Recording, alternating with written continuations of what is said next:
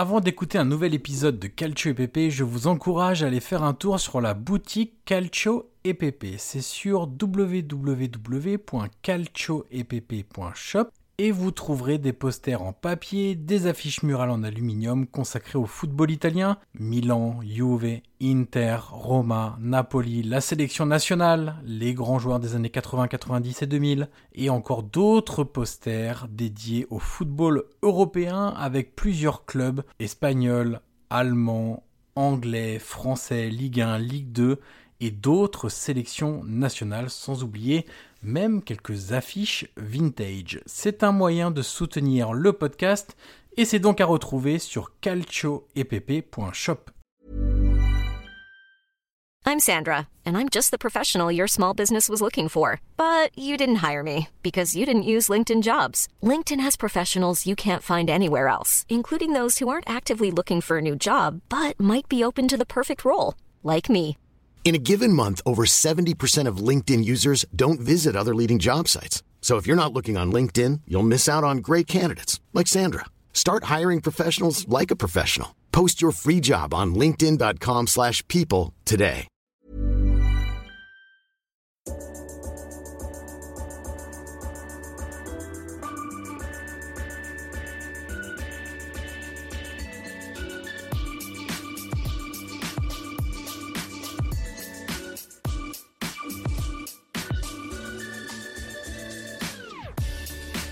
Ancora Totti, lo aspetta Materazzi, Totti si porta quasi in zona tiro, Totti si è liberato, pallonetto, Francesco! Totti! Un gol pazzesco, pazzesco per il 2-0. Kakà in percussione, cerca l'ingresso in area ancora, Kakà, davanti al portiere, Kakà, rete, rete, rete, rete, Kakà! Pallone che arriva, Trezeguet! Totti! Trezeguet! Pirlo, ancora Pirlo di tecco! Tiro! Gol!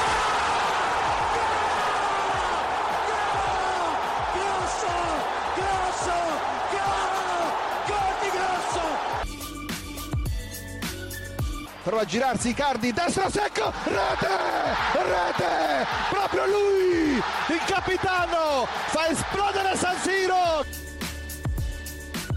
Avanti Cavani, avanti Matador, avanti Matador, sei tutti noi Matador, ci prova con il rete, si gonfia la rete, si gonfia la rete, si gonfia la rete, Matador!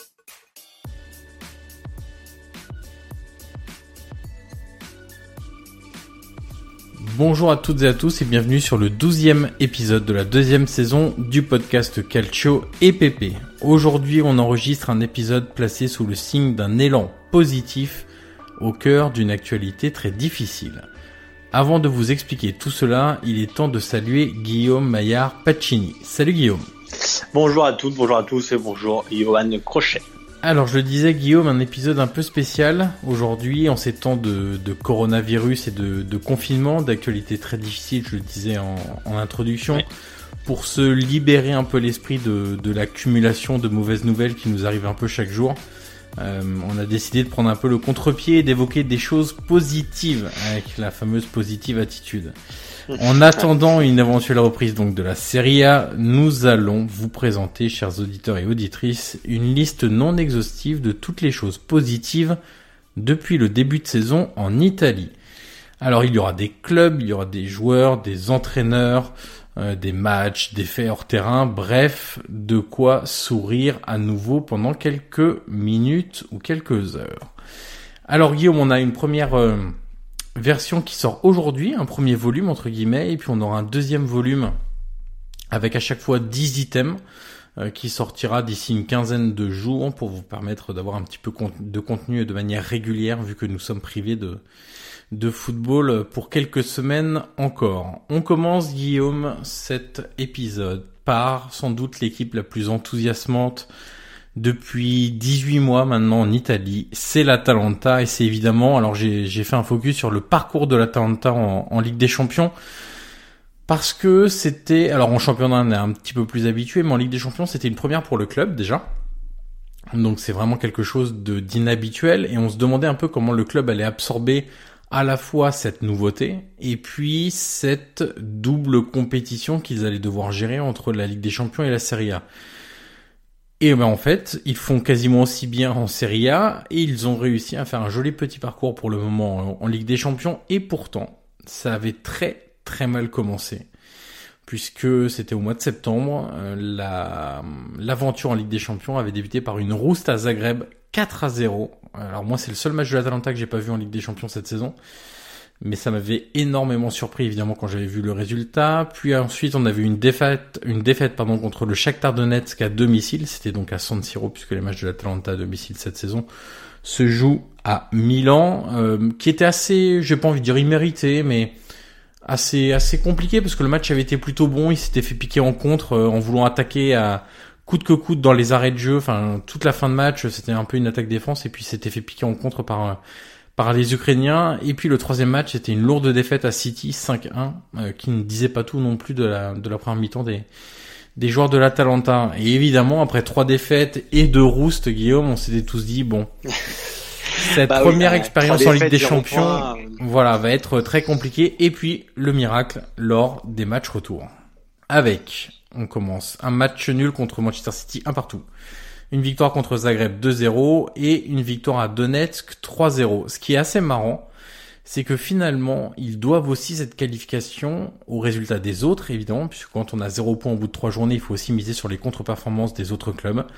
Et si Donetsk n'avait pas marqué deux buts à la 83, 93e pardon, et 98e minute à Zagreb lors d'un 3-3 un peu, un peu spectaculaire, eh bien l'Atalanta ne serait pas passé, n'aurait pas réussi à se qualifier pour les huitièmes de finale. Guillaume, tu retiens quoi de cette euh, phase de groupe et on évoquera ensuite le, le huitième de finale contre contre Valence. Comme tu l'as dit, le premier match, euh, voilà, c'était le, le, premier de l'histoire de de l'ADA, donc ça n'a pas été simple, il fallait l'absorber. Euh, donc voilà, c'est sûr que ça a été une première rouste. Les, les deux défaites suivantes, tu l'as dit, elles étaient un peu moins méritées, un peu moins sévères. Euh, après contre City, évidemment, bon bah à la base c'est plus plus compliqué, mais euh, mais au fur et à mesure du temps, même même en championnat, ça les a aidés. Euh, il, y a eu, l'euphorie qui s'est installée. Et voilà, petit à petit, ils se sont pris au jeu, ils ont remonté. Et comme tu as dit, euh, les autres résultats ont favorisé aussi cette qualification. Et voilà, au fur et à mesure du temps, ils, sont, ils se sont offert la possibilité de se qualifier en, en huitième. Et après, bah voilà, je vais te laisser parler, mais les huitièmes de finale se sont très bien passés. Exactement, Guillaume, puisque en huitième de finale, ça a été absolument bien maîtrisé entre le match aller et le match retour. Alors le match aller, j'ai pas envie de dire qu'il est un peu en trompe-l'œil, mais le 4-1 est très sévère quand même pour les Espagnols, puisque autant ils avaient un peu pris l'eau en première mi-temps, autant en deuxième mi-temps, ils avaient vu quand même beaucoup d'opportunités de marquer. On a vu un très bon match de Golini dans les buts de l'Atalanta.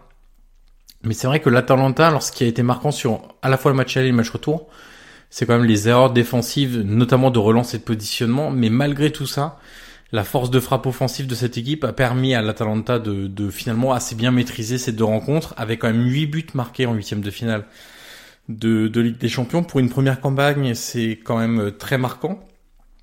Et puis on a eu, alors c'est vrai que on commençait déjà à avoir une période compliquée lors du, du match retour avec euh, l'apparition très marquée du coronavirus en Italie mais on a eu le, le quadruplé de Josip Ilicic euh, sur la pelouse de, de Mestalia et c'est vrai que ça a donné du beau moqueur à toute une région. Mais c'est vrai que cette performance, elle est, elle est aussi marquante puisque on attendait beaucoup de cette double confrontation. Alors beaucoup disaient oui, en fait c'est le seul huitième de finale qui va pas m'intéresser parce que c'est pas des, des, des très grands clubs, on va dire, qui font pas partie du top 10 voire même du top 15 européen. Mais malgré tout, je, pense qu'on a eu euh, sans doute deux des plus beaux matchs. Alors tout ne s'est pas terminé malheureusement, mais deux des plus beaux matchs de, de ces huitièmes de finale de Ligue des Champions, voire de toute l'édition de Ligue des Champions, euh, lors de cette opposition entre Valence et, et l'Atalanta, qui au départ avait un niveau assez équivalent. Mais grâce au système Gasperini qui est bien en place maintenant, des joueurs qui se connaissent par cœur, des joueurs qui ont un volume physique, une densité physique beaucoup plus importante que d'autres clubs, on a réussi à avoir une Atalanta vraiment très performante et ça, ça a été euh, vraiment très marquant de de la saison jusqu'à jusqu'à maintenant. Alors on dit de la saison parce qu'on ne sait pas si elle va reprendre Guillaume, mais euh, jusqu'à jusqu'à ces dernières semaines, en tout cas ces derniers jours, ça a été vraiment très très marquant. Peut-être plus qu'en championnat où certes il y avait toujours beaucoup de buts, beaucoup de cartons, mais là on s'est dit ok en Ligue des Champions, là l'Atalanta vient de passer un palier. Et ce qu'on peut dire déjà, c'est que même au-delà de la Ligue des Champions, et, ça y contribue, euh, moi j'ai envie de te dire, et on l'avait déjà dit dans, dans ce podcast, c'est que l'Atalanta est devenue une place forte hein, de la Serie A. Euh, Aujourd'hui, euh, tout le monde la connaît. Euh, j'ai envie de te dire que la saison Ligue des Champions, c'est un peu l'avènement de, de l'Atalanta, mais en championnat aussi, elle, elle est quatrième jusqu'à aujourd'hui. 70 euh, buts marqués, enfin des, des, des 5-0 contre Milan et Parme. Euh, ils en ont mis 7 au Torino euh, à Turin. Enfin, c'est vraiment devenu une équipe euh, qu'on peut plus considérer comme une surprise. C'est évidemment une très belle histoire, une histoire qui est rafraîchissante, qui fait du bien, euh, parce que le, le, jeu est séduisant, on voit beaucoup de buts. Euh, on sait qu'on ne s'ennuiera pas en regardant l'Atalanta. C'est vrai que que, que combiner ce qui se passe en championnat et évidemment surtout la Ligue des Champions pour une première saison dans l'histoire, euh, voilà, c'est tout simplement exceptionnel. On a vu des superbes scènes à San Siro. Euh, enfin voilà, c'était vraiment, euh, c'est pour moi l'une des plus belles histoires du football italien, forcément récente, hein, parce que voilà, moi, je suis pas, je suis, pas, je suis encore jeune, donc c'est une de mes plus belles histoires même personnelles. Et voilà, moi je suis content qu'aujourd'hui tout le monde connaisse et reconnaisse l'Atalanta, même au niveau européen. Et, et cette saison des Champions ne fait que confirmer l'énorme travail de Gasperini, de Percassi, le président, euh, de la cellule de formation, de recrutement et, et, des joueurs que chaque année on découvre, on redécouvre. Euh, Malinowski, euh, euh, peu ou, ou, pas grand monde le connaissait. Aujourd'hui, bah, il est courtisé par les, les, plus grands clubs. Le Papou Gomez, euh, qui prend quand même une belle revanche, qui est très sous-coté euh, et qui aujourd'hui, voilà, on reprend un peu un peu de galon. Je pense à Ilicic, tu l'as dit, quadruple à Valence. Euh, un talent brut euh, qui a toujours eu du, voilà, des hauts, des bas, beaucoup d'inconstance en Serie A, que ce soit à Palerme ou dans ses anciens clubs. Et aujourd'hui, voilà, il met, met quatre buts à balance dans un contexte certes particulier. Mais voilà, c'est vraiment l'avènement de beaucoup de choses. Et, la Talente est quand même une superbe histoire. Et, je comprends que, tu l'aies mise dans tes, dans tes dix, euh, voilà, tes dix histoires de la saison. Alors, je, avant de passer au numéro 2, je vais faire une petite euh, précision. Si vous avez l'impression que le son est peut-être un peu moins bon que d'habitude, c'est un peu normal. Euh, de mon côté, je suis pas euh, en confinement euh, dans mon lieu habituel de, de vie en région parisienne, puisque j'étais déjà à la campagne quand la mesure a été annoncée. Donc j'ai un débit qui est très faible. Tu t'es confiné dans la campagne. Exactement. Bah j'avais pas trop le choix en fait, et, et donc le débit étant moins moins important. Vous en doutez que en région parisienne, euh, voilà, euh, parfois il peut y avoir des petits euh, des petits sons un peu bizarres quand on parle, mais on espère que ça va rester audible malgré tout. Le numéro 2, Guillaume, c'est le message de Caputo. Alors, pour revenir un petit peu à à la base, alors déjà moi c'est un joueur que j'aime beaucoup évidemment, toi aussi, on en avait parlé beaucoup lors de la saison dernière à Empoli et puis moi c'est vrai que j'ai un un regret que j'ai déjà exprimé ici, c'est de, de, voir que Caputo est finalement arrivé peut-être un an plus un an trop tard pardon à Sassuolo qui avait déjà vendu beaucoup de cadres l'été dernier et donc j'aurais aimé voir cette équipe de l'année passée de Sassuolo avec un numéro 9 comme Caputo puisque c'était un gros problème de, de Sassuolo la saison passée dans, dans la finition. Mais on va parler de Caputo pour autre chose, un joli geste Guillaume. Lundi 9 mars 2020, alors que le gouvernement italien a déjà annoncé une, quarantaine partielle qui était valable pour la Lombardie et 14 provinces autour, euh, et que le gouvernement italien aussi s'évertue à demander déjà aux Italiens de limiter leurs déplacements partout sur le territoire. Euh, on a un match entre Sassuolo et, Brescia, c'est un match reporté déjà pour cause de coronavirus. Ils se disputent à 18h30, c'est un horaire un, peu, inhabituel. Ouais, voilà, un peu inhabituel. En même temps, tout le pays est déjà très concentré sur l'actualité liée au coronavirus et aux toutes les informations qui arrivent. On sait que le Premier ministre italien doit s'exprimer dans la soirée sur, ça commence déjà à fuiter, une quarantaine totale pour, pour tout le pays. Finalement, Sassuolo s'impose 3-0 et Caputo marque le troisième but, si je dis pas de bêtises, ou le deuxième, je me rappelle plus. Euh, et au moment de célébrer son but, il sort un petit papier avec le message « Restez chez vous, tout ira bien ». Voilà un message fort qui était destiné à, la population italienne dans son ensemble et pas seulement aux, supporters de Sassuolo, aux supporters de Brescia ou aux gens devant le match. Mais c'est vrai que c'est un symbole fort dans un pays qui a un, véritable attrait et même un amour particulier pour pour le football de voir un joueur qui a euh, une tribune euh, ce soir-là pour euh, pour s'exprimer, lancer ce message à la fois de prévention en demandant aux gens de rester chez eux, mais aussi un message d'espoir, un message positif en expliquant que tout ira bien. C'est vraiment un geste de classe qui a marqué les gens, qui a marqué les, supporters évidemment, mais c'est aller au-delà de ça. On a vu beaucoup de gens qui s'intéressaient pas forcément au foot ce soir-là sur Twitter en Italie parler de ce message positif de de, de Caputo et, notamment toi Guillaume tu, tu le répètes chaque soir euh, sur ton compte Twitter euh, avec la version française mais oui oui. Non mais comme tu dis c'était un beau message euh, très très bref et très intense. Donc voilà très concis. Il a tout dit en, en, deux phrases. Et il faut aussi se souvenir du contexte. À l'époque comme tu l'as dit c'était à quelques, quelques heures de l'annonce du, du, confinement, au tout début du confinement italien. Et il faut aussi dire qu'on arrivait de, de, plusieurs jours de polémiques, Tsutsuma Yohan, entre les, la fédération, la ligue, les clubs, les joueurs. On reporte, on reporte pas, on joue, on joue pas. Euh, la polémique entre Zang, le président de l'Inter, et, et, celui de la ligue. Bah voilà, il y a eu beaucoup, beaucoup de polémiques aussi en amont. Et peut-être que parfois, euh, on a oublié aussi les Italiens là-dedans et, et, et, les protéger. Et, et quand on voit aujourd'hui où, on est le pays, voilà, c'était important à l'époque de, de, faire passer ce genre de message. Et comme tu l'as dit, ça vient d'un joueur qui est qui est simple, euh, qui a tout l'air d'avoir une personnalité très belle. Euh, c'est voilà, c'est aussi un, un, peu un vieux de la vie entre guillemets. Donc euh, donc voilà, c'est ça vient d'un joueur pas pas anodin. Euh, donc donc comme tu l'as dit, c'était un super message à l'époque. Et aujourd'hui, voilà, moi, moi, je je m'amuse un peu en, en, en, le traduisant en français, mais tu vois, j'ai pris quand même la démarche de le traduire parce que je le trouve important.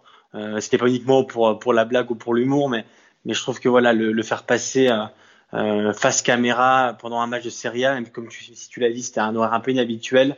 Euh, il a largement été relayé. Dans un moment pareil où il y avait un peu de polémique, euh, voilà, Caputo a trouvé les mots justes. Et encore aujourd'hui, on voit souvent sa photo euh, traîner sur les réseaux sociaux. Hein, donc, donc voilà, c'était important et, et c'était bien de sa part. Alors le troisième item, Guillaume, c'est lié à Lorenzo Pellegrini que j'appelle l'héritier entre guillemets euh, du côté de la Roma. Alors faut rappeler un petit peu de contexte évidemment. La Roma a perdu Francesco Totti et Daniele De Rossi entre mai 2017 et mai 2019. Ça a été deux vraies blessures très profondes pour les tifosi romanisti parce que c'était évidemment au-delà de tout ce qu'ils apportaient sur le terrain, alors l'un beaucoup plus que l'autre au final euh, d'un point de vue totalement sportif, c'était aussi deux joueurs euh, très hum, appréciés des supporters, mais parce qu'ils étaient romains, nés à Rome, supporters de la Roma, qui avaient été en courbe à soude dans leur jeunesse, euh, ou, dans d'autres tribunes à l'extérieur notamment. D'ailleurs, De Rossi est retourné. Et d'ailleurs, il y est retourné assez rapidement euh, après avoir pris euh, sa, sa, retraite définitive et, et, quitté Boca Junior où il a fait une une courte piche qui s'est pas forcément très très bien passée d'un point de vue sportif, beaucoup plus d'un point de vue personnel pour euh, l'enrichissement qu'il en a tiré euh, du contact avec le peuple argentin. En fait, de... Rossi, ce qu'on peut dire, c'est que c'est vraiment un tifoso de la Roma. Oui, totalement. C'est un, un, supporter qui joue, euh, ou du moins qui jouait pour la Roma. Et d'ailleurs, il a souvent dit dans les derbies, ça prenait souvent le pas, les émotions. Euh, voilà, quand il jouait contre la Lazio, lui, il voyait euh, l'ennemi juré, alors qu'un joueur, on va dire, qui vient d'ailleurs, il n'avait peut-être pas cette sensation, mais lui, était vraiment un supporter, euh, comme on en voit ailleurs, qui était sur le terrain. Exactement. En fait, la différence principale entre Totti et De Rossi, c'est que Totti était un formidable joueur, un joueur même exceptionnel, supporter de la Roma par ailleurs, alors que De Rossi était avant tout un formidable supporter de la Roma et un bon joueur de football par ailleurs. Euh, et c'est vrai que il était dans dans tous les excès du des, des Romains entre guillemets euh, De Rossi représentait tout ça. C'est les coups de coude quand ça partait mal c'est la trop grande pression euh, quand on joue contre la Lazio c'est la folie dingue après avoir euh, en pléonasme folie dingue mais l'énorme folie après avoir marqué un but à embrasser 50 fois les cuissons du club etc donc quand euh, les, les supporters de la Roma ont perdu ces deux symboles c'est ces deux joueurs sur qui ils pouvaient s'appuyer même quand les choses tournaient mal. Ils se sont retrouvés un peu orphelins de tout ça. Et on se disait que ça allait être Florenzi, en tout cas dans les dans les années avant que ces deux joueurs partent, ça, Florenzi apparaissait comme l'héritier euh, logique euh, de la descendance euh, des Romains Romanisti, capitaine du club. Et puis finalement, les relations se sont tendues avec les les supporters. Ça a même provoqué au final son, départ en janvier, puisqu'il avait aussi perdu sa place sportivement. Mais on sait tous que l'ambiance y a beaucoup participé. Et aujourd'hui, c'est quand même Lorenzo Pellegrini qui apparaît comme le descendant naturel de, de cette lignée-là, des joueurs emblématiques du club, euh, même s'il a connu, alors ça c'est pour le tout le côté affect et contexte, et même, on va s'intéresser un peu aux sportifs, même s'il a connu une blessure et un, une longue blessure, hein, c'était un mois et demi à l'automne, un redémarrage un peu compliqué en début d'année 2020, euh, il a quand même été un joueur très important de, de la Roma en, cette saison. Euh, alors si on, si on regarde un petit peu les chiffres, 3 buts et 10 passes décisives en 24 matchs, évidemment c'est déjà un premier témoin, mais pas seulement, il avait une vraie influence sur le jeu offensif de, de l'équipe. Plaçant numéro 10, on rappelle que c'est Di Francesco qui l'avait d'abord placé là, et Fonseca a repris cette idée-là dans le cadre de 3-1 du, du technicien portugais. Son profil technique est intéressant parce que c'est un joueur qui à la fois des vraies qualités techniques dans la dernière passe ou l'avant-dernière passe, une très bonne vision du jeu aussi pour évaluer la, la situation avant de déclencher la passe ou le geste technique. C'est aussi un joueur qui court beaucoup, donc qui a un vrai, un vrai apport euh, athlétique dans cette équipe. Et puis c'est aussi un, joueur qui est capable de marquer des buts. Alors moins cette saison parce qu'on est à trois buts euh, pour le moment, mais il faut se souvenir que euh, avec Di Francesco à Sassuolo, il avait fait comme une saison à 10 buts en Serie A. Donc c'est un joueur qui est capable aussi de marquer, qui a une, plutôt une belle frappe. Donc voilà, c'est un profil euh, très intéressant, c'est un profil qui, plaît aux supporters. Alors évidemment, on a toujours certains qui, dès qu'ils passent au travers, euh, sont plus durs, comme ils ont été plus durs avec Totti euh, et Florenzi quand ils passent au travers. On dit toujours qu'on est plus dur avec les gens qu'on aime. bah, ça se vérifie aussi du côté de de la mais c'est un joueur sur lequel la Roma va, va compter, je l'espère, lors des prochaines années. Et puis on sait tous hein, que euh, Totti euh, tient en estime Pellegrini. Il l'a dit lors de beaucoup d'interviews, notamment lors de son départ total de la Roma, puisqu'il y était comme, euh, comme dirigeant ensuite. il avait eu un message très fort pour, pour Lorenzo Pellegrini, avec qui il discute régulièrement. Donc à voir si ça sera l'héritier naturel de, de tout ça. Mais c'est vraiment un joueur très intéressant, moi qui me plaît beaucoup, qui est encore irrégulier, mais j'ai envie de dire un peu comme toute l'équipe de la Roma. Donc ça, ça change pas trop forcément. Euh, j'espère aussi que la Roma arrangera ce côté euh, vilaine blessure parce que euh, parce que lui, il, il, a déjà goûté lors des dernières semaines. Mais vraiment, sa, sa saison est, est très intéressante. Voilà pour. pour et d'ailleurs, à, ce propos-là, tu, tu parlais de Florenzi et, et, Pellegrini par rapport à Totti. Moi, j'ai souvent eu contact avec des journalistes romains qui sont à Rome et qui suivent euh, la Roma et qui me disaient que que Florenzi alors pas officiellement, mais du moins officieusement. Euh, je sais pas si toi t'en, en sais plus, ou du moins ce que t'en penses. Euh, voilà, quand, quand, il disait que, que Totti en gros euh, m'a donné un peu le brassard virtuellement à, à Pellegrini, Florenzi, c'est pas qu'il l'a mal pris, mais disons que voilà, il s'est senti un peu, euh, je peux dire trahi parce que le mot serait fort, mais tu vois, il, lui aussi est voilà, romain, de la Roma et et quand Totti, euh, comme tu l'as dit, a dit bah voilà, Pellegrini est entre guillemets mon héritier, à la Florenzi l'a, un peu mal pris. Et en soi, voilà, est-ce que toi, ça t'a étonné par exemple son départ euh, à Valence, euh, c'était en janvier? Surpris, pas forcément, puisqu'il avait perdu sa place et que la situation devenait plutôt intenable pour lui, et notamment avec une pression très forte des supporters. Je, vois ce que tu veux dire. En fait, hmm, pour en parler aussi avec des, gens sur place et avoir en ayant ma propre observation euh, des choses, en fait, Florenzi a rarement fait partie de la cour du roi. Alors euh, Totti étant le roi, euh, mais Totti aime beaucoup les gens qui flattaient aussi un peu son ego. parce que tout champion a un ego très important, ça c'est évident. Euh, et Pellegrini faisait partie de cette cour-là. Euh, Pellegrini était très proche de, Totti, euh, faisait partie un peu de la cour, et Florenzi était un peu plus distant. voilà, c'était pas quelqu'un qui qui, alors j'ai pas envie de dire le mot, mais c'est vrai que il y a, tu sais, le côté un peu faillot, quoi. Disons que Florenzi Oui, était un oui, peu oui. plus écarté de ça, et euh, bah Totti avec son ego a plus, a eu plus de, de proximité, on va dire, avec Pellegrini qui, qui était très proche de lui que qu'avec Florendi. Voilà, si je peux résumer un peu la, la situation sans parler de, de- non plus de failloterie, mais ça y ressemble un peu quand même. Euh, et ça explique aussi pourquoi euh, Totti avait pas trop euh, cité euh, Florenzi lors de ses discours d'adieu. Euh, on passe au numéro 4, Guillaume. Ça concerne les promus. C'est pas la première saison qu'on en parle. Pour ça, c'est les promus qui jouent le jeu. On avait eu Empoli la semaine dernière qui reste un peu notre référence à ce niveau-là. Mais alors déjà, il faut dire une chose. On va distinguer Lecce et Brescia de l'Elas Vérone puisque c'est deux choses un peu différentes. Il y en a deux qui on va dire qui ont un jeu un peu plus un jeu de proposition qui joue un peu plus au foot. Alors certes tout n'est pas parfait t'as même parfois l'impression que le jeu est un peu trop ambitieux par rapport aux, joueurs qui sont sur le terrain et, au niveau de, certains mais on va dire qu'il y a un vrai fil conducteur et, hum, des équipes qui n'hésitent pas à aller de l'avant à, à construire des choses de l'arrière à prendre des risques euh, etc de l'autre côté, on a un- une équipe de l'Elas qui est beaucoup plus solide, attentiste, euh, qui se projette beaucoup une fois qu'elle a récupéré le ballon en contre. Une équipe plus dans la transition que dans la euh, proposition initiale, on va dire ça comme ça. C'est un style, on va dire, un peu plus basique, euh, avec une grosse exploitation des, coups de pied arrêtés, puisqu'ils ont des défenseurs qui sont très bons sur cette phase de jeu, et puis aussi des fins de match, parce que c'est une équipe qui a par contre beaucoup de caractère, l'Elas qui fait un peu défaut à Lecce et à Brescia. C'est vraiment deux, équipes, euh, euh, très éloignées dans leur manière de fonctionner à, tout point de vue, à la fois sportivement, psychologiquement, mentalement. Euh, mais, mais on va dire que Lecce Brescia, moi, bah, je sais que c'est pareil pour toi, Guillaume.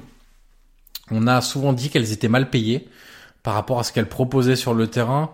Et c'est vrai que c'est dommage euh, parce que ça peut en conforter certains, et je pense beaucoup à l'équipe de Parme euh, quand je dis ça, euh, à jouer un football très défensif, très restrictif, très minimaliste, parce que bah, ils réussissent à gagner des matchs comme ça et à être confortablement installés dans, dans le ventre mou du classement, quand des équipes qui sont un peu plus ambitieuses dans le jeu, comme Lecce et Brescia, elles galèrent pour ne pas descendre. Alors Brescia, on ne sait pas comment la saison va se finir, si elle se finira et quelles seront les décisions prises.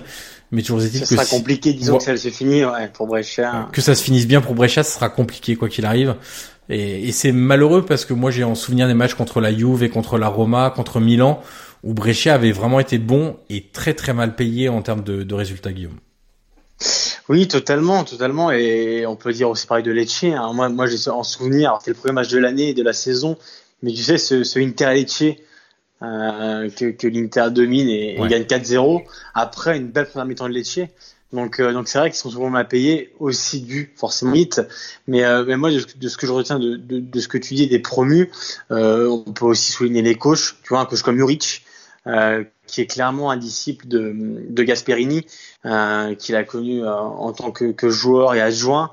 Euh, voilà, aujourd'hui, on voit qu'il met un, un- des, des, des beaux concepts sur le terrain.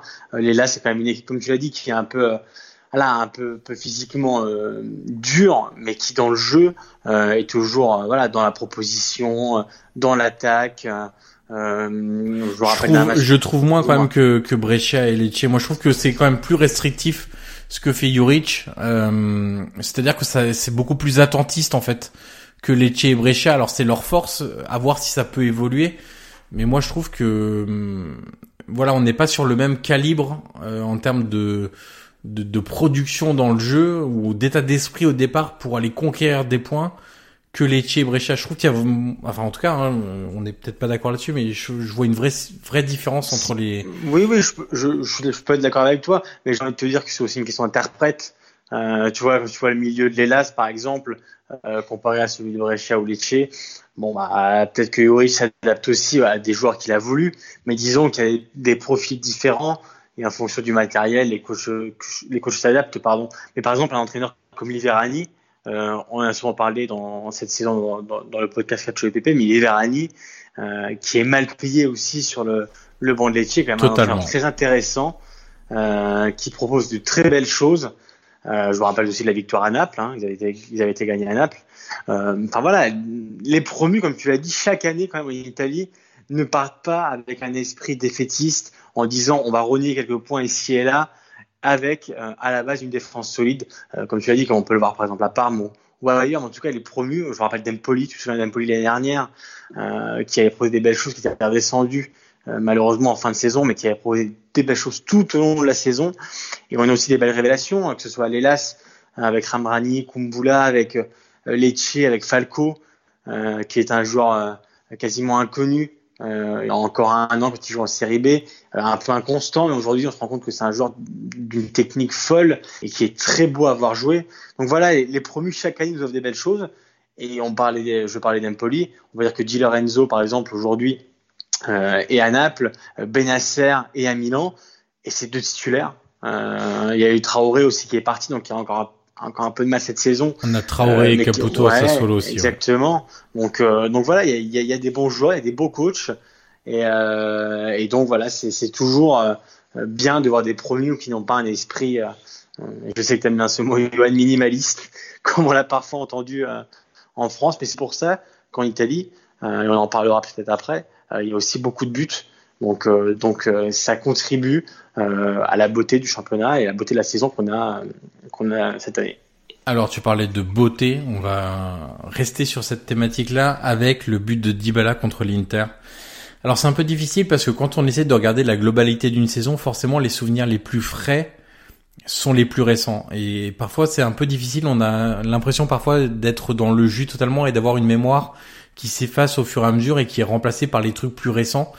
Et, donc c'est toujours un peu difficile de, de, juger euh, du plus beau but par exemple ou ce, genre de choses là mais sans parler de plus beau but de la saison moi c'est un, un but que je trouve euh, magnifique.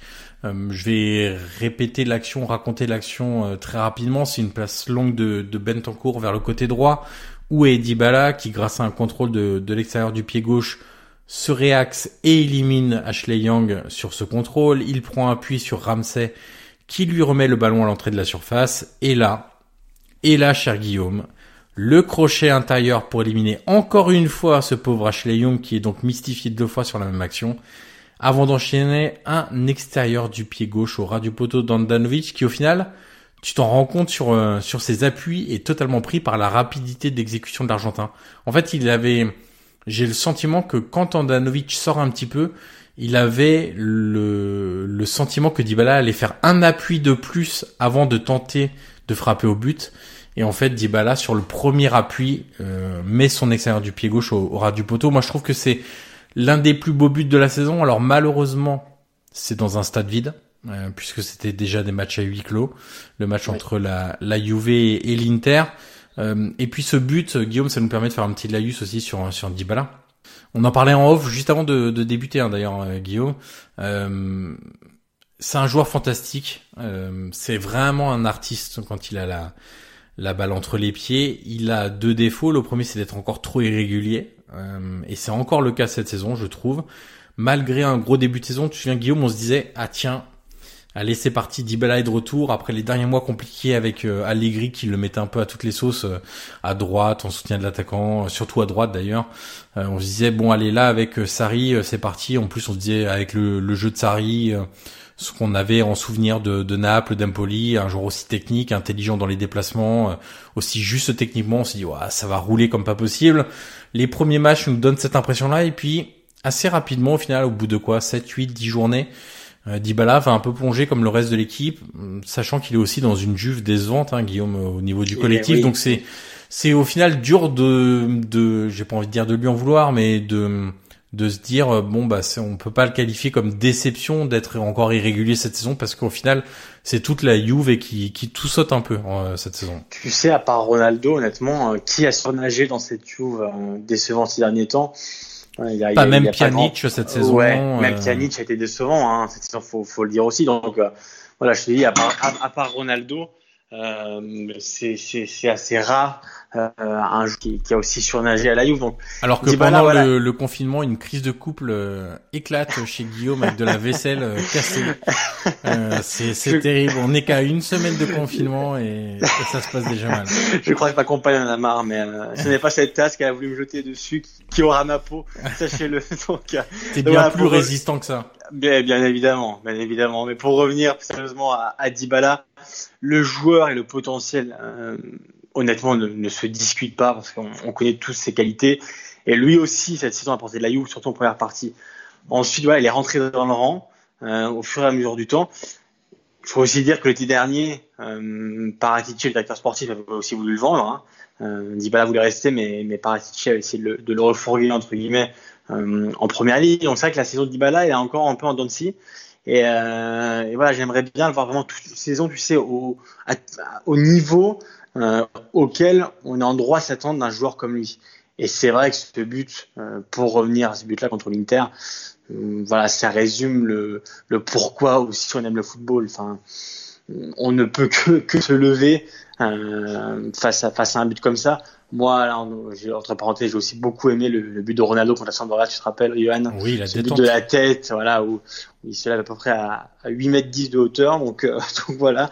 Mais, euh, mais ce but de Dybala, voilà, c'est un chef-d'œuvre. En, en, but de la saison, Guillaume, qui me revient aussi, il y a le coup franc d'Ilicic sur la pelouse du Torino de, de 60 mètres. Tout, euh... Totalement, totalement. Bah, on, a, on a eu des, des jolis buts cette saison, même Angola, on a, on a pas Oui, la demi-volée contre. Alors, par contre, je me rappelle plus l'adversaire, mais la demi-volée en lucarne était somptueuse. Voilà, il y, a vraiment eu des buts, des buts exceptionnels, mais voilà, celui de Dybala dans, vraiment dans, tout ce qui est beauté, esthétisme, voilà, il rassemble beaucoup de choses, euh, la classe, il y a vraiment tout dans ce but-là, c'est un chef-d'œuvre euh, pur. Euh, voilà, encore une fois, moi j'ai une petite réserve sur Dybala comme toi. J'aimerais vraiment que qu'il reste vraiment à un haut niveau toute une saison. Mais voilà, et c'est aussi la Juve et il a pas surnagé dans cet effectif. Et comme je l'ai dit en, euh, en début de propos, c'est que voilà, à part Ronaldo euh, qui a enchaîné les buts cette saison, Dybala à un moment est rentré dans le rang. Et, et voilà, c'était aussi compliqué pour, pour un joueur de, de ce calibre. Alors notre sixième item est à la découverte des nouveaux venus. Alors c'est toujours quelque chose que j'attends avec beaucoup d'impatience, c'est de voir les joueurs qui sont recrutés de l'étranger et voir ce qu'ils donnent un petit peu en Serie A, parce qu'on a souvent des des vraies révélations dans, différents clubs. Alors là, j'ai pris des joueurs qui sont plutôt euh, au départ, hormis un, euh, plutôt deuxième partie de, de tableau. J'ai Naïtan Nandez à Cagliari, Amir Ramani à à l'Elas, Takehiro Tomiyasu à euh, Bologne, Sofiane Amrabat à l'Elas, Rodrigo Becao à l'Udinese et j'ai Ruslan Malinovski comme exception. Du côté de, de l'Atalanta, alors Kumbula c'est un peu différent parce qu'il était déjà à l'Atalanta mais c'est sa première vraie saison comme titulaire. Euh, et en plus, c'est en Serie A. Il avait très peu joué. Il avait joué, je crois, 10 minutes ou un quart d'heure, je sais plus, la saison passée en, en, en Série B. Euh, alors, avant de, de, détailler un petit peu, le premier conseil qu'on peut vous donner, c'est d'aller écouter le, le, le, le, podcast spécial, pardon, les joueurs méconnus et sous-cotés de Serie A sur notre Patreon, puisqu'on avait parlé de certains de ces joueurs-là.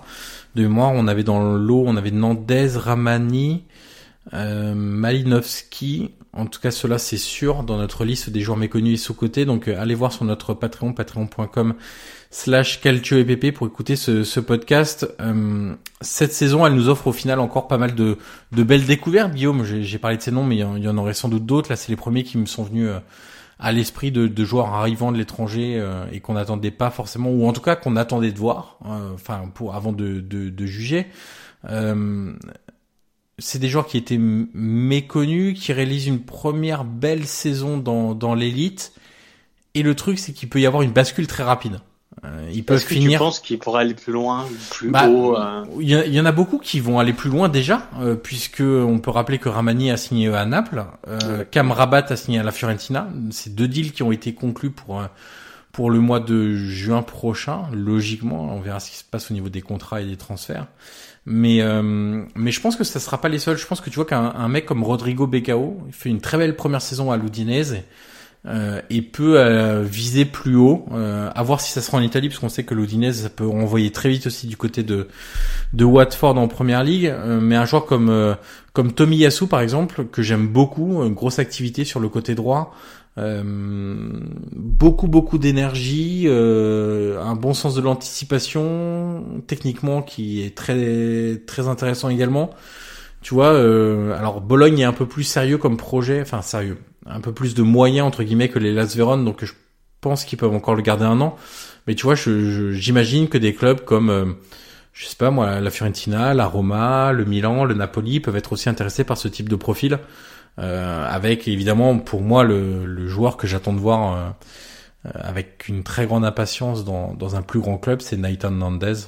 Euh, dont je suis totalement tombé amoureux cette saison du côté de. Et Skovelsen, je sais que c'est aussi un, petit chouchou. Hein. Skovelsen et, et Schrouten, c'est deux deux chouchous euh, que je connais, enfin que je suivais beaucoup aux, Pays-Bas et au Danemark euh, avant qu'ils arrivent à Bologne. Pour le moment, c'est encore un peu tôt. Euh, Skovelsen a un peu de mal, à, je trouve, à, entrer. Alors le problème de Skovelsen, c'est qu'il a devant lui Orsolini qui est quasiment intouchable hein, à Bologne euh, cette saison, donc il a un peu moins de temps de jeu. Quand il, a joué plusieurs fois là en numéro 10, mais tu sens que c'est un peu plus compliqué. Je pense qu'il n'a pas la vision du jeu pour euh, et l'intelligence de jeu pour le moment pour jouer à ce à ce poste-là. Quand il est lié, il peut un peu plus miser sur des différences individuelles, alors que quand t'es 10, tu joues un peu plus avec les autres les autres joueurs. Donc pour le moment, c'est compliqué. Il a un énorme potentiel. C'est un mec qui a un pied gauche formidable, qui est un tueur devant le but. Donc il y a pas mal de choses qui sont intéressantes. Et puis pour le milieu de terrain néerlandais, il commençait à gagner sa place avant l'arrêt euh, de la Serie A, donc à voir. Mais lui, c'est un joueur avec une très grosse densité, très facile à éviter les contacts, à se sortir de la pression, à faire jouer son équipe, euh, à jouer vertical. Donc c'est un joueur qui est hyper intéressant. Donc j'espère que eux aussi participeront à à, ces jeunes joueurs qui, lors de leur première saison, euh, se sont montrés. On verra ce qu'il en sera lors des prochaines semaines de cette première saison, si elle se terminera ou pas. Mais euh, eux, tu vois, par exemple, ils resteront sûrs euh, du côté de, de Bologne. J'imagine absolument pas Bologne s'en séparer cet été.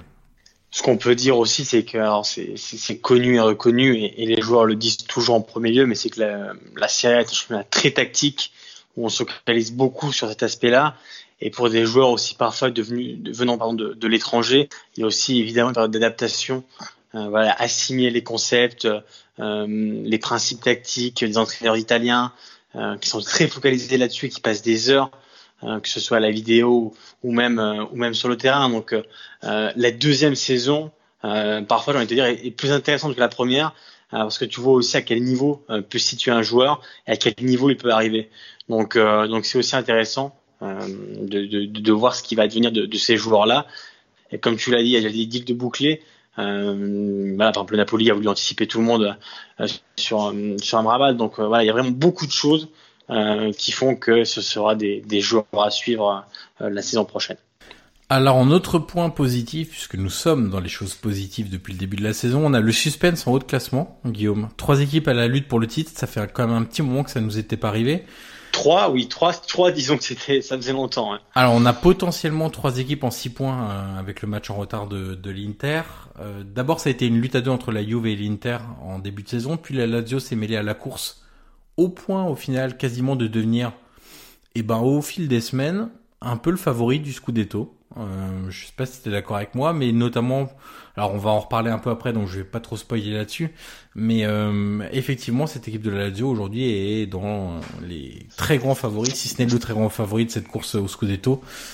on verra ce qu'il adviendra encore une fois hein, de cette saison. C'est difficile de se projeter puisque pour le moment on n'a absolument aucune idée de ce qu'il se passera dans, dans quelques semaines. Euh, alors pour le suspense, ce que j'aime c'est que effectivement il y a trois équipes. On avait eu elle est sur l'ultra domination de, de la Juve. On a eu quoi les deux saisons, peut-être trois si j'en oublie une. Il y, a eu la Roma de Garcia qui a un peu tenté de, de titiller. Il y a la, la Juve à l'époque. Sur la première saison de Garcia, effectivement, où il y a un départ le canon. Et le Napoli de Sarri avec les 91 points. Euh, voilà, moi je retiens ces deux années-là vraiment où on s'est dit bon, ça peut peut-être basculer euh, du mauvais côté pour la Juve. Mais autrement, ça a été quasiment du cavalier seul euh, toute l'année avec au moins 6, 7, 8, 10 points d'avance sur le deuxième très rapidement. Donc, euh, donc là, cette saison, ce petit manège à 3 me, me, plaît, me plaît bien. Et puis, tu sais, il y a un truc tout bête, hein, c'est que euh, là, avec trois équipes concernées comme ça, en fait, personne peut trop faire de turnover. Parce que du coup, tu peux pas perdre deux points. Tu peux pas te dire, bon, là, au pire, si je perds deux points, si je fais seulement un match nul à l'extérieur sur ce match-là, c'est pas grave, je pourrais me rattraper à domicile, etc. Non, là, t'as pas le choix. En fait, la course, elle est tellement serrée avec des équipes qui donnent tout et qui prennent beaucoup de points chaque mois, chaque semaine et eh bah ben, tu peux pas trop faire de turnover parce que risquer euh, du turnover, c'est risquer de perdre des points dans la course au scudetto et, d'être définitivement écarté. Donc euh, je trouve que cette émulation, elle est hyper intéressante et ça pousse les équipes et les joueurs à donner le, le meilleur d'eux-mêmes chaque semaine, Guillaume. Et surtout, la différence qu'il y a aussi entre les trois équipes, c'est qu'il y en a une euh, qui est à Lazio qui n'a plus qu'une compétition à jouer, la Serie A, et l'Inter qui a encore l'Europa League et une demi-finale de Coupe d'Italie et la Juve aussi, euh, qui a une demi-finale de Coupe d'Italie et le retour contre contre l'AC Milan, euh, et évidemment le, match retour contre contre l'Olympique Lyonnais. Donc euh, c'est sûr que à l'instant T, c'est compliqué de se, projeter sur le futur de la saison et, et sur ce qu'il va, en advenir. Mais c'est vrai que ce, ce combat à trois à trois coques et voilà est, est très intéressant. Ça fait très longtemps que, surtout j'ai envie de te dire à, à ce niveau-là de la saison, euh, voilà une course à trois c'était rare. Euh, ça fait du bien évidemment pour pour le suspense, euh, moins pour les, les tifosi de la Juve qui qui préféraient probablement être plus tranquilles. Mais c'est vrai que sur la dynamique, euh, et tu l'as dit euh, au début de ton propos sur la dynamique, évidemment qu'à Lazio qui a vaincu depuis depuis 21 matchs, ce qui n'est pas rien quand même. 21 matchs, c'est une éternité. voilà, et qui, a des cadres qui sont revenus au niveau, comme Milinkovic Savic qui a été éblouissant et époustouflant contre l'Inter lors du choc remporté par, par Lazio 2-1. Euh, je pense aussi à Luis Alberto, euh, vrai leader technique euh, de, l'équipe de, de Simone. Euh, J'ai envie de te dire aussi, Johan, que c'est peut-être l'un des meilleurs joueurs de la série cette saison, euh, si ce n'est le meilleur. Euh, il y a des bas, mais en tout cas, Luis Alberto cette saison est, est, est, superbe et on le retrouve au niveau qu'on qu a pu le connaître. Et voilà, évidemment, Simone Inzaghi, Simone aussi, pardon, qui, qui avec son 3-5-2, qui à chaque fois c'est le réinventer en fonction des interprètes, voilà, Lazio est vraiment euh, cette équipe qui est sur une dynamique euh, voilà, là, importante. Et, et, là, à l'instant T, j'ai envie de te dire, oui, pour moi, la Lazio est favorite. Après, voilà, il y a eu, euh, il y a eu ce, cette suspension et euh, malheureuse, malheureusement. Donc c'est compliqué hein, de, de, se projeter aujourd'hui et de dire quel est, quel sera le favori parce qu'on ne sait pas quand on va reprendre, on ne sait pas dans quelles conditions. Donc voilà, il y a, il y a, il y a toutes les cartes euh, d'un point, d'un point de vue sportif sont sera battu. Donc, euh, donc voilà, c'est difficile, mais en tout cas, c'est sûr que ce suspense, euh, voilà, on l'attendait depuis longtemps, il est arrivé. Bon, malheureusement, voilà, il a interrompu quelques temps. L'important pour le moment est ailleurs. Et en tout cas, voilà, on, a hâte que ça reprenne et, c'est sûr que la course promet d'être exceptionnelle. Et on rappelle aussi que, la Juve et la doivent, encore s'affronter. Hein. Et que cette année, euh, la Lazio a battu deux fois la Juve euh, au match aller euh, en championnat et en, finale de la Super Coupe d'Italie. Donc, euh, donc voilà, Lazio aussi prouvé que dans les grands matchs, euh, voilà, elle peut battre les, les grosses équipes. Alors tu parlais de la Lazio, c'est dans le huitième point, euh, quelque chose de très positif cette saison, c'est que la Lazio dans les grands matchs est enfin performante. Euh, ça a été un, un peu notre fil rouge la saison passée du côté de la Lazio quand on expliquait qu'elle avait du mal à, à, à, casser ce plafond de verre. Là, où désormais, on peut quand même dire qu'il a qu'il a volé en éclats. Euh, j'ai les stats, du coup, j'ai un peu euh, fait le tour avant d'enregistrer. De, si on prend, alors on va prendre au sens large hein, les, les, grosses équipes, et j'inclus volontairement l'Atalanta dedans, puisque depuis deux saisons, on peut dire que l'Atalanta est effectivement un gros d'Italie.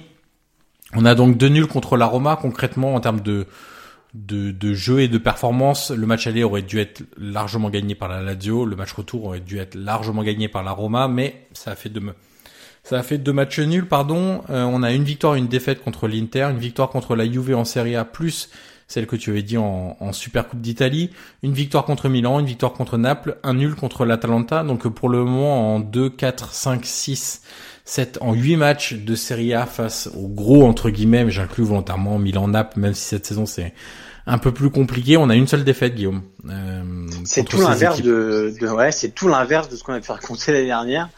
Donc, euh, donc, voilà, Simone Inzaghi visiblement a, a, trouvé le truc qui lui manquait. Mais Dieu sait qu'on lui a reproché hein, ces dernières saisons de, de, ne pas gagner contre les gros. Euh, bon, tu l'as dit, le derby retour contre la Roma était à, à sens unique, mais c'est aussi une force de pas savoir le perdre.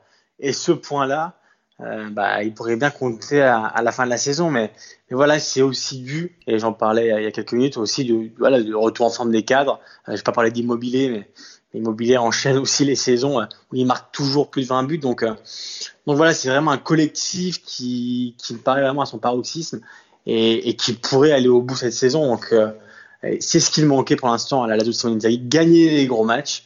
Euh, T'as fait les comptes, cette saison, elle est là. Euh, et, et, elle est au rendez-vous. Euh, pourquoi pas viser le titre? Aujourd'hui, c'est plus une utopie. Euh, voilà, je te dis, voilà, aujourd'hui, maintenant que, le championnat est suspendu pour une durée indéterminée, voilà, on ne sait pas quand ça peut reprendre, quand ça va reprendre. Donc la dynamique de 21 matchs en défaite, elle est là.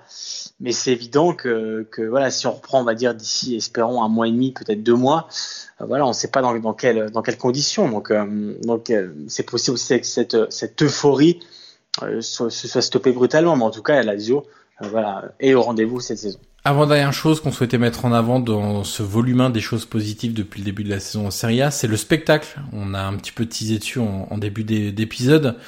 Ça a commencé très tôt, Guillaume, cette saison, avec des matchs très spectaculaires. Alors, euh, j'ai fait là encore quelques, quelques comptes. Première journée, on a vu un Fiorentina à Naples, 4-3 pour les Napolitains. Deuxième journée, un Juve Naples, 4-3 pour les Turinois cette fois. Troisième journée, 4-3 entre Brescia et Bologne pour les joueurs d'Emilie Romagne. On avait eu aussi dans le même temps un Roma Sassuolo 4-2.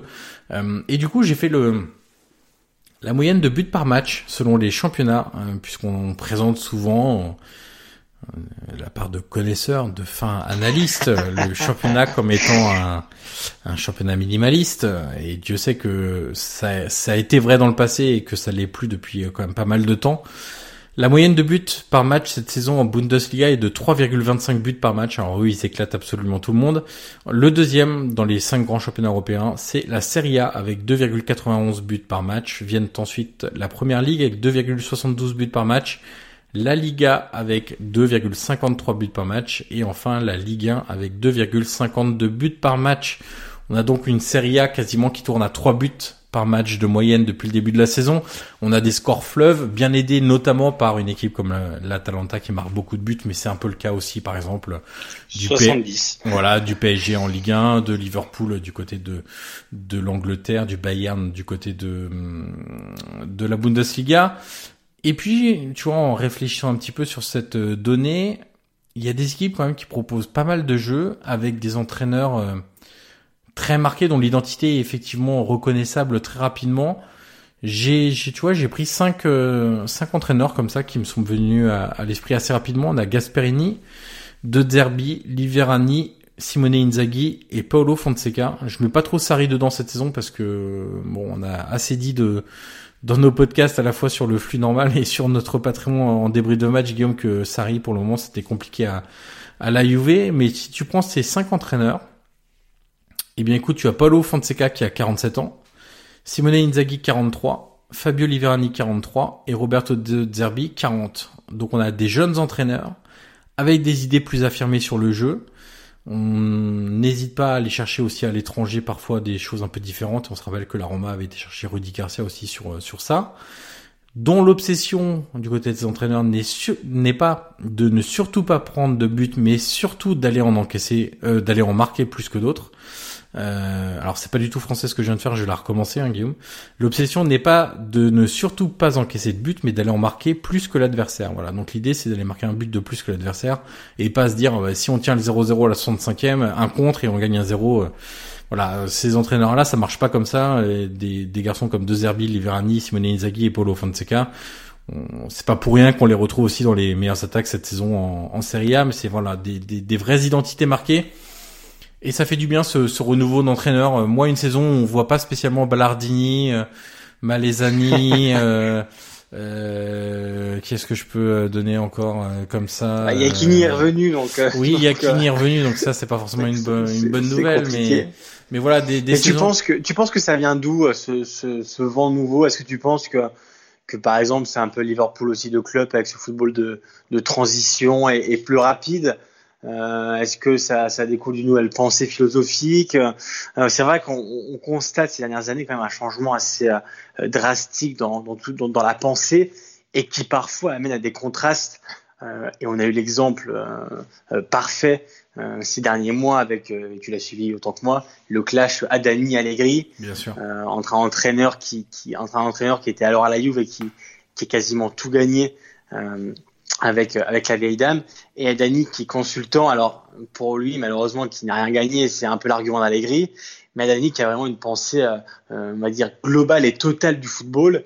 Et qui pour lui le, le, le beau jeu euh, qui amène évidemment au résultat euh, doit primer sur le reste donc, donc voilà on a vraiment ce, ce contraste de pensée en ce moment c'est ouais, vrai, le constat est vrai. Pour l'explication, je me risquerais pas trop là-dessus parce qu'il faudrait aller voir à Coverciano notamment les les cours d'entraîneur euh, pour décrocher son diplôme, voir quelle est la la pensée euh, générale, comment les, les formateurs parlent aux, aux jeunes entraîneurs en, en, devenir. Mais tu vois, par exemple, un mec comme Thiago Motta qui a connu aussi la France et qui a des idées bien arrêtées sur le football et qui sont loin de l'Italie des années 90 voire 2000, ou même de Mourinho qui l'a connu euh, du côté de l'Inter c'est aussi parce que euh, c'est des joueurs, des entraîneurs pardon, qui sont un peu plus ouverts à l'international. Et puis aujourd'hui, c'est très facile de voir des matchs de tous les championnats dans le monde. C'est facile de voir la Ligue des Champions. C'est facile de voir que bah, des équipes comme Liverpool proposent du jeu, des équipes comme Tottenham proposent du jeu, des équipes comme l'Ajax proposent du jeu. Et bizarrement, les trois étaient demi-finalistes de Ligue des Champions l'année passée. Donc il y a aussi peut-être euh, une, une, évolution en se disant euh, euh, bah, tout ce qu'on nous a rabâché pendant des années euh, par 95% euh, des entraîneurs de Serie A, enfin j'exagère, 80% des, entraîneurs de Serie A avec des mecs comme Zeman et Saki qui passaient pour des fous, euh, bah aujourd'hui ils étaient peut-être pas si fous que ça et il y a une évolution aussi de la pensée des entraîneurs. Après, mon analyse s'arrête là parce qu'il faudrait vraiment aller voir en détail euh, euh ce qui se passe à Covercian, euh, comment les entraîneurs, les nouveaux entraîneurs sont formés, euh, même en interroger certains. Ça peut être une idée aussi d'un focus qu'on pourrait faire plus tard en se renseignant un peu. Mais effectivement, il y a, il y a une, une évolution de pensée qui est pour le coup vraiment très très positive. Mais ce qui, ce qui est évident, c'est que la Talenta aussi va y contribuer et contribue déjà et y a contribué. Oui. là, imparfait, présent et futur. Mais, voilà, on voit aussi euh, qu'à travers le jeu, euh, et peut-être qu'on avait perdu aussi cette pensée-là ces dernières années en Italie, mais à travers le jeu, eh ben, on peut être très bien quart de finaliste de Ligue des Champions, euh, être dans les hauteurs du classement en Serie A. Voilà, l'un n'empêche pas l'autre. Peut-être que parfois en Italie, on s'est un peu perdu sur ça. Donc, euh, donc c'est important aujourd'hui de, voilà, même le beau jour, aujourd'hui, même pour les, supporters. Moi, j'ai beaucoup d'amis qui, qui supportent le Milan, par exemple. Tu te rappelles le Milan de Gattuso Il avait beau des résultats ah ça oui, on s'en souvient, oui. Voilà, c'était aussi parfois en contraste. C'est-à-dire que, quand j'en parlais avec mes amis, ils me disent, bah, oui, Milan a gagné, mais on n'a pas pris plaisir.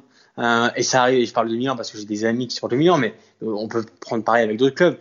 Parfois, quand le résultat n'est pas lié aussi au jeu et au plaisir que tu prends, euh, aujourd'hui, il faut l'impression que c'est l'inverse. Parfois, on se dit, bah, ouais, alors, pas que euh, mieux, vaut mieux vaut avoir un beau jeu et de perdre le match, mais c'est vrai qu'aujourd'hui, si on peut avoir les deux, euh, disons c'est quand même mais c'est quand même mieux que que d'avoir une petite victoire 1-0 euh, voilà attraper euh, attraper ric donc voilà c'est peut-être pas, pas pas ce que recherchent aujourd'hui aussi les, les tifosi. Oui et puis l'évolution de la pensée c'est aussi d'accepter aujourd'hui que bien jouer n'est pas synonyme de défaite.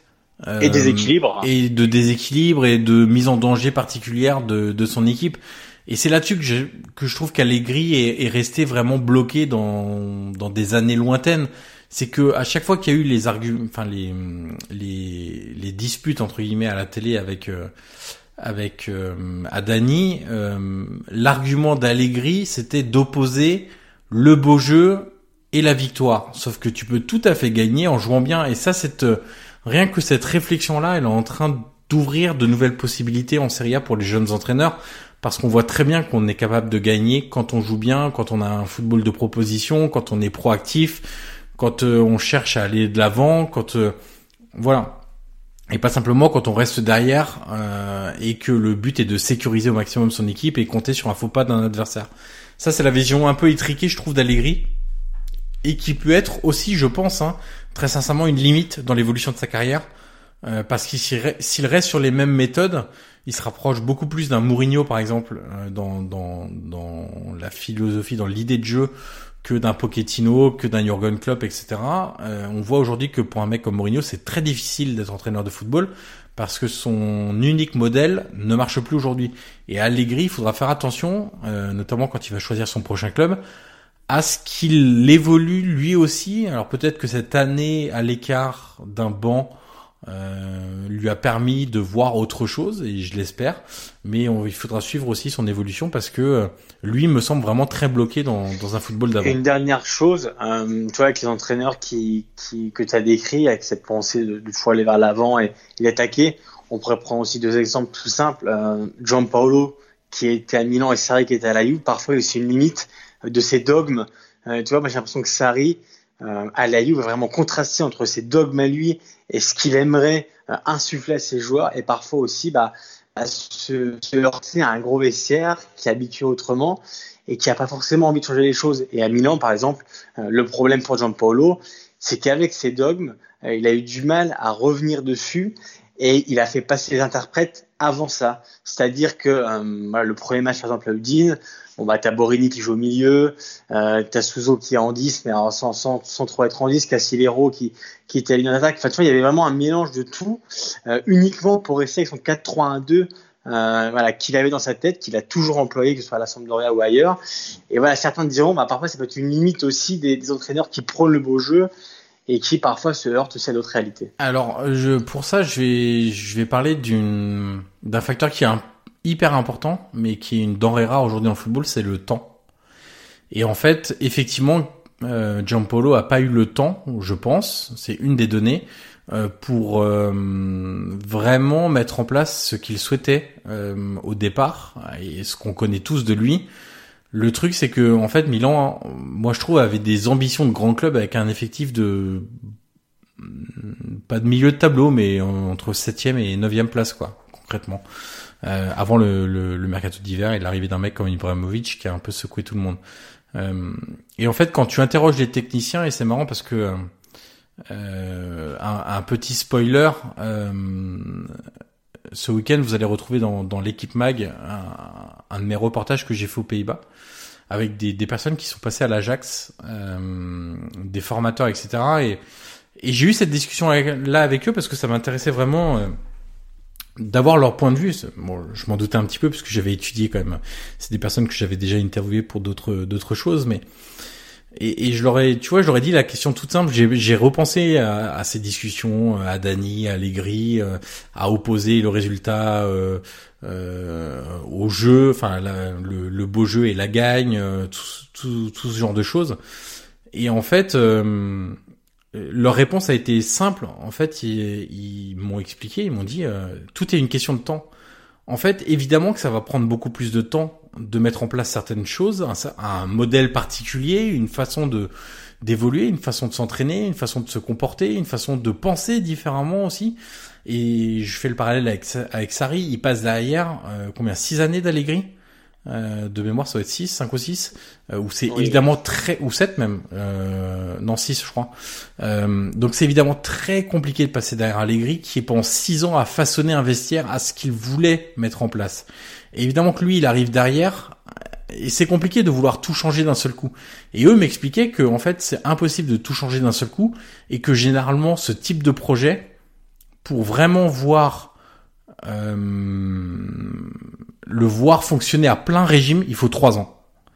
Pour vraiment mettre en place des choses très importantes, il faut compter trois ans.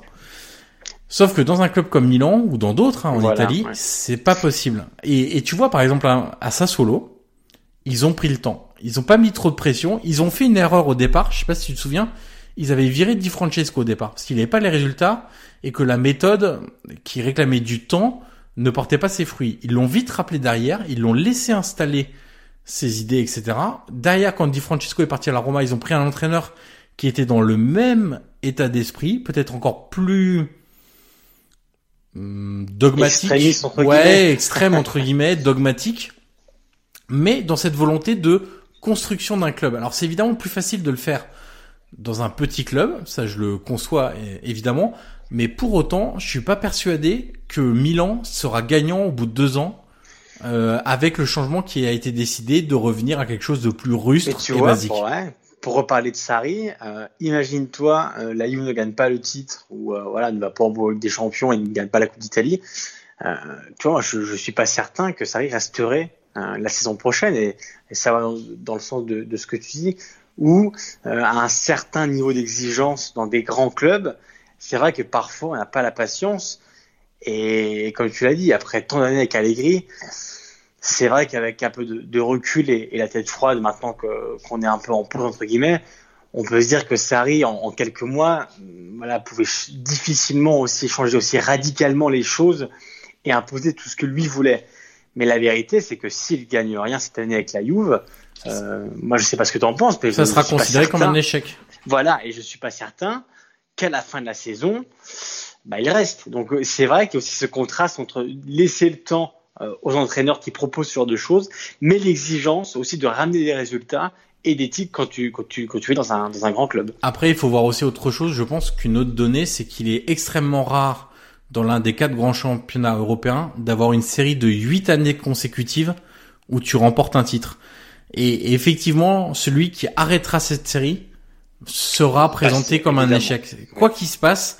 Et donc peut-être que la Juve aurait pu décider de marquer une rupture pour relancer son effectif, euh, repartir sur un nouveau projet à court, moyen et long terme, de poser des nouvelles bases solides avec un entraîneur plus marqué en termes de jeu que ne l'était Allegri. Le seul problème, c'est que la Juve ne pouvait pas le faire cette saison parce qu'elle n'avait pas construit l'effectif pour. Et en fait, quand tu décides de partir sur ce type de projet, il faut aussi construire un effectif pour. Et le problème, c'est que tu le fais pas quand tu as Cristiano Ronaldo dans ton vestiaire.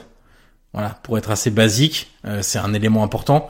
Euh, tu peux pas le faire avec des joueurs comme Higuain, comme Cristiano Ronaldo euh, sur le terrain. C'est impossible de mettre des nouvelles choses en place et de marquer une telle rupture et de et de se dire, eh ben, si cette année on gagne pas, eh ben, tant pis, on reste sur huit titres consécutifs, c'est quasiment du jamais vu dans les quatre grands championnats européens.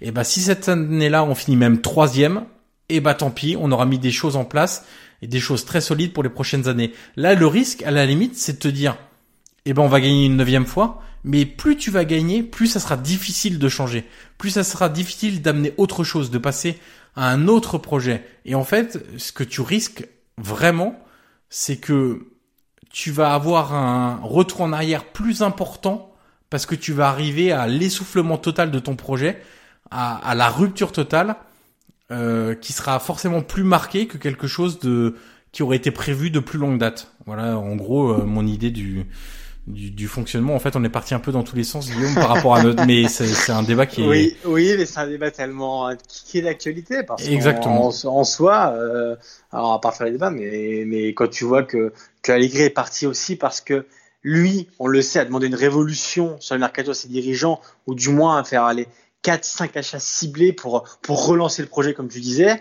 Et les dirigeants de la Juve, eux, étaient persuadés que cet effectif là euh, pouvait donner plus avec une autre manière de penser, c'est-à-dire avec un autre jeu. Et c'est vrai qu'aujourd'hui, on voit quand même des limites à certains postes euh, et une mauvaise gestion. Et on peut revenir aussi sur ce que vous l'Allegri en se disant, bah, peut-être qu'il n'avait pas totalement tort en voulant lancer le projet euh, d'une autre manière. Et comme je, comme je, je dis souvent mais lui, je pense, Guillaume, honnêtement, que ça aurait été une révolution en termes de d'effectifs, mais pas de projet. Pas de ce que je veux dire? oui, évidemment évidemment. Mais comme tu dis, si tu prends Sari après, euh, Nedved et, et Agnelli et Paratici, même si Agnelli paraissait moins convaincu de, prendre Sari et de changer Allegri, mais en tout cas Nedved et Paratici étaient persuadés qu'avec cet, effectif-là, qui avait quasiment tout donné quand même euh, depuis longtemps, euh, d'une autre manière, avec un autre entraîneur, une autre manière de penser, il pouvait encore donner des choses. On va voir où ça va aller cette saison si elle se termine. Mais c'est vrai qu'on comprend aussi ce, tu vois, ce, ce, que voulait dire Allegri dans, dans le sens où euh, cet effectif est aussi un peu essoufflé. Euh, il a tellement tout gagné aussi que c'est difficile de, de relancer la machine à chaque fois. Donc voilà, il y a aussi, euh, il y a aussi ce, ce comment dire, ce, cet écart entre entre Allegri et Sarri. Mais voilà, c'est un débat qui est d'actualité. C'est vrai que bon, on a un peu dérivé, mais mais ça méritait qu'on qu'on en parle. On passe à notre dernier item, Guillaume, c'est les premières semaines de Franck Ribéry à la Fiorentina. Alors ça n'a certes pas duré très longtemps au final. On va évacuer tout de suite, on va dire que ça a duré jusqu'à mi-octobre. Ensuite, il y a eu le carton rouge contre la, la Lazio après le, le coup de sifflet final où il avait été très menaçant avec un arbitre assistant. Ensuite, retour de suspension qui a été assez longue, je me rappelle plus la durée exacte, c'était trop quatre matchs. Euh, mais derrière, on a eu euh, la grave blessure contre Lecce mais comme on est dans les choses positives, on va parler de ce qui s'est passé avant la mi-octobre pour le coup. Et effectivement, ces premières semaines de, de Franck Ribéry à la Fiorentina ont été particulièrement, je trouve, agréables à suivre. Alors ça avait commencé cet été par euh, son arrivée, son opération séduction, les premiers mots en italien, la détermination affichée lors de, chaque interview, chaque entretien.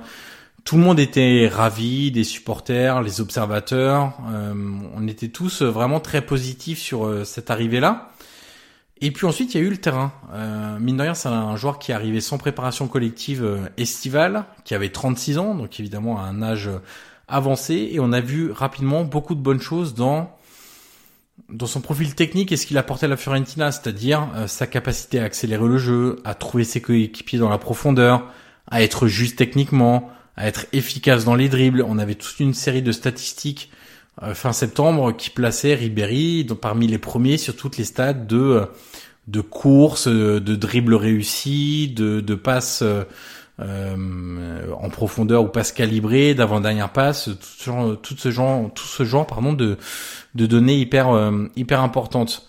Euh, T'es d'accord avec avec ça Guillaume? Mais du coup, tu te dis quoi? Tu te dis quoi? On, on, aimerait voir la suite. C'est un peu dommage ensuite qu'on n'ait pas pu voir un peu plus de Ribéry à la Fiorentina parce que les premières semaines étaient quand même franchement impactantes. Ah bah, clairement, moi j'ai envie que l'histoire continue. Euh, et pense a cette blessure, mais ça ne doit pas entacher euh, ce qu'il a apporté, euh, j'ai envie de te dire, à la Serie A et aussi à Florence. Euh, entre parenthèses, on va rappeler aussi l'ovation qu'il avait reçue à, à San Siro, tu t'en souviens, euh, contre Milan, où, où tout le SAS fait pour, pour applaudir un joueur de, de ce calibre. C'est pas rien. Et ça faisait très longtemps, honnêtement, que j'avais pas vu ça à San Siro, donc donc c'est important de le rappeler.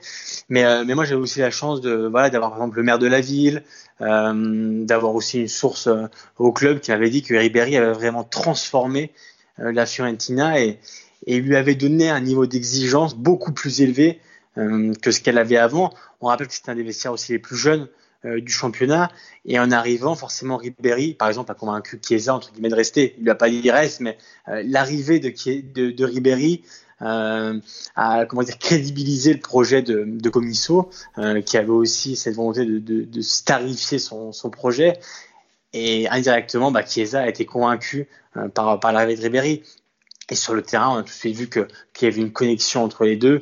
Et, si on va rechercher les coups de l'époque, c'est vrai qu'on a l'impression que c'est loin, mais mais faut pas faut pas que la blessure la suspension vraiment euh, enlève ce qui a été fait avant donc euh, moi j'espère vraiment que ça va continuer euh, je pense que, que Ribéry peut encore apporter beaucoup de choses à la Fiorentina du moins encore pour une saison.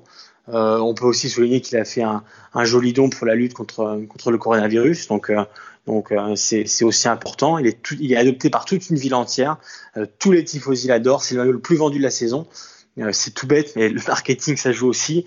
Donc voilà c'est vraiment euh, j'ai pas envie de te dire une belle surprise, mais disons que le mariage euh, entre Florence et, et Ribéry euh, sur le papier était, était charmant et, et, on avait impatient, on était impatient de le voir.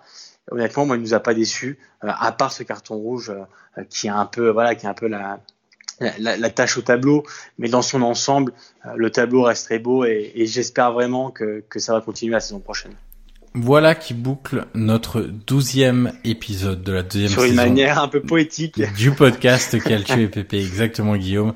Quelques petits rappels importants. On est à 98 notes sur Apple Podcast. Ce serait top si on pouvait arriver au 100 après la diffusion de cet épisode. N'oubliez pas de noter donc notre épisode sur Apple Podcast. Vous pouvez nous retrouver sur Spotify, sur Stitcher, sur Deezer, sur Apple Podcast, sur Google Podcast, un peu partout, sur Twitter et Facebook aussi pour les réseaux sociaux, sur Instagram évidemment. On rappelle qu'on est aussi sur Patreon pour du contenu supplémentaire, des hors-séries, euh, puisque pour le moment les débriefs de match sont évidemment entre parenthèses, mais on part sur des sur des hors-séries un peu plus nombreux. On a fait le très récemment, il y a quelques jours, le 11 historique de l'AC Milan. Et c'est vrai que ça nous a rappelé quand même pas mal de, de bons souvenirs. oui. Et ça passe donc, et ça se passe donc sur patreon.com slash Calcio et On peut dire qu'on est là pour vous accompagner pendant ce, ce long confinement qui s'annonce et que voilà, de, de, notre, de, notre, échelle du moins, on va faire en sorte de, de produire le maximum de contenu. Exactement. Pour, euh, voilà, pour, pour vous accompagner. On sait que les, les journées vont pas être simples, elles le sont pas pour nous, elles le sont pas pour vous, mais voilà, c'est important aussi de, de parler football. Voilà, on, on tenait à faire ce podcast euh, positif pour aussi rappeler des, des, belles choses, un peu comme tu l'as dit, le podcast Milan qui nous a basculé 20 ans en arrière, mais ça fait du bien quand même de, de reparler de belles choses. Donc euh, voilà, on n'est pas en dehors de l'actualité, on en parlera aussi en fonction de ce qui va venir euh, les prochaines semaines. Hein. Je pense qu'on aura bientôt des, des nouveautés sur euh, bah, la fin de la saison de la Serie A, sur comment procéder. Euh, sur aussi la question des salaires qui fait beaucoup parler en Italie. Voilà, il y a beaucoup de choses aussi au niveau de l'actualité, mais c'est important de, de s'échapper un peu. Et voilà, durant tout le temps du, du confinement, parlez-en à vos proches. Voilà, nous on essaie d'être là pour pour vous, pour parler du football. Et, et si vous avez des idées ou autres, bah, n'hésitez pas. Mais mais nous voilà, de notre modeste, euh, de notre modeste, c'est notre contribution. voilà, exactement. On essaye de, faire le maximum pour vous. Et donc un volume 2 est en préparation et sera disponible, comme on dit, sur les sites de e-commerce sous 15 jours. Voilà Guillaume, on remercie donc nos auditeurs et auditrices une nouvelle fois et on se dit donc à très vite d'ici 15 jours pour le volume 2 des choses positives que nous avons admirées euh, depuis le début de la saison en Serie A. À bientôt